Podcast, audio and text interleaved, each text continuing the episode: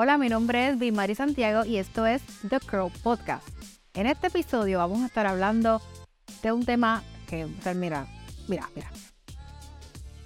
Yo les voy a decir una cosa. Antes de yo empezar a hablar de este tema, yo quiero tomarme la oportunidad de pedir unas disculpas públicas a todas aquellas personas que en aquel momento tomaron esta información, la atesoraron en sus corazones y la llevaron al cabo al pie de la letra.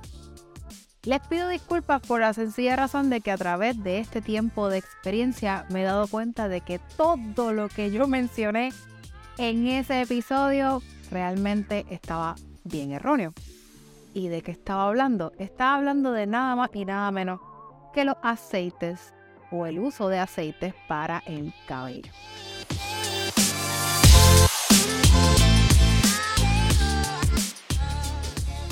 Y este episodio es el verdadero no de, todo lo que yo mencioné en aquel momento, ¿verdad? Con la información que estaba dando.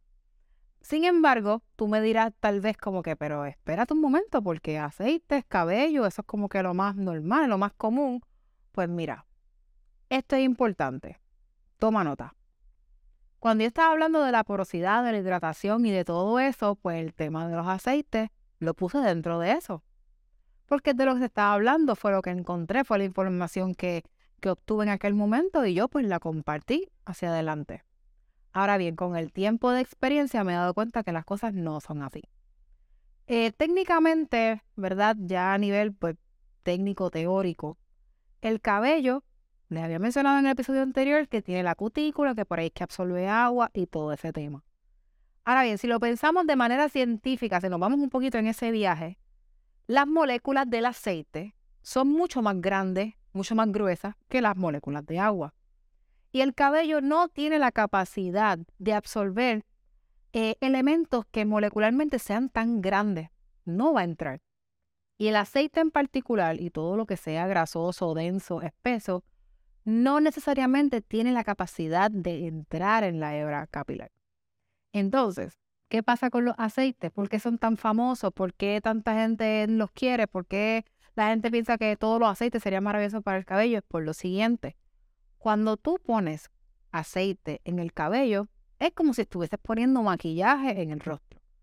Te va a dar una apariencia más brillosa, se va a ver más suave, se va a sentir más suave y te va a dar la falsa ilusión de que el cabello está bello, saludable, sedoso y lustroso. Pero cuando tú retiras ese aceite del cabello, ahí es donde tú vas a ver la realidad.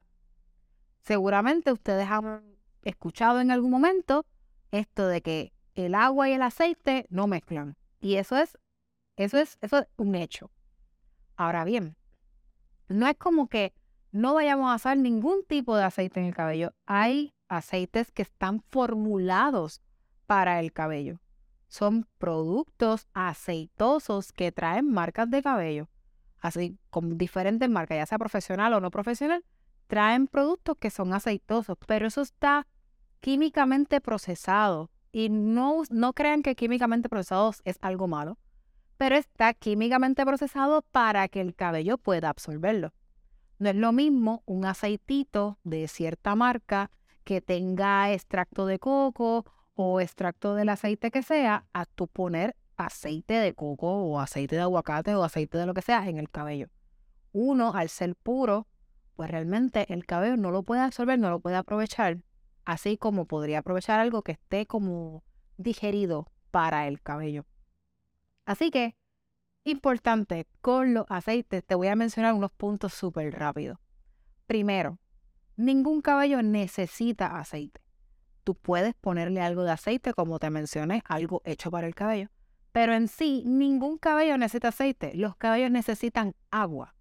Que tú utilices productos aceitosos a beneficio tuyo para ayudar a tu cabello a retener el agua o para que se vea un poco más brilloso y todo eso, sí, eso está permitido. Pero en cuestión de necesitar, ningún cabello necesita aceite.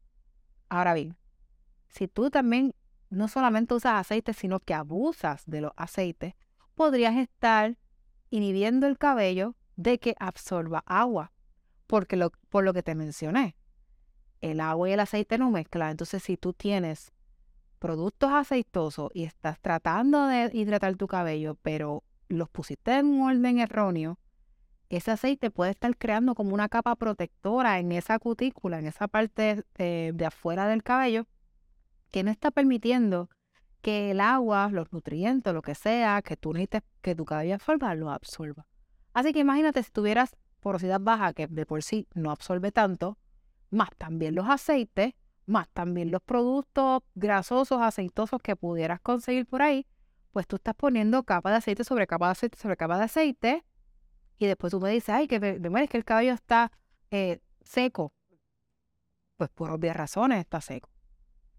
Ahora bien, otra situación dentro de esta cuestión de los aceites y es la siguiente. Tú podrías, si quieres, si te hace feliz, ponerte unos cuantos aceites en el cabello porque te estás dando un tratamiento de aceite. Lo podrías hacer, pero tú deberías limpiar bien ese cabello. No puedes hacerlo con un champú sin sulfato. Un champú sin sulfato está diseñado, está formulado para que sea una limpieza suave. Entonces, si el champú que usas no está listo para retirar esos aceites del cabello, cuando vuelvas a poner aceite en el cabello o cualquier producto que sea grasoso, estás haciendo capa sobre capa. Y es acumulación de producto y acumulación de producto pues estriba en otras situaciones. Resequedad en el cabello, pues acumulación de producto bien claro está, podría causar irritación en el cuero cabelludo, podría causar un sinnúmero de cosas. ¿Cómo evitamos eso? No uses tanto aceite en el cabello. O de hecho, hazte de unas buenas gotitas un producto comercial, ¿verdad? Formulado para el cabello, que sí sea aceitosito. Yo lo uso.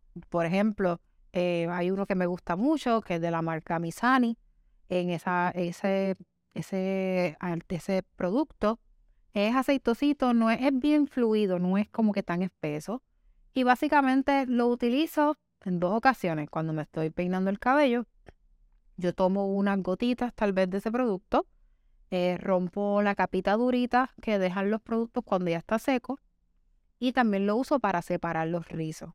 Y a veces al día siguiente o al día siguiente pongo otro poquito en mis manos para sacudir el cabello y eso pero más nada, no es como que yo me pongo mucho aceite en el cabello y nada por el estilo. Muchas personas se quejan de que su cabello con el difusor o como sea no se seca fácilmente o no se seca rápido. Y por lo regular es que tienen productos muy aceitosos, porque por lo mismo, mientras más aceite, esa, ese proceso de hidratación y también de secarse va a durar más tiempo.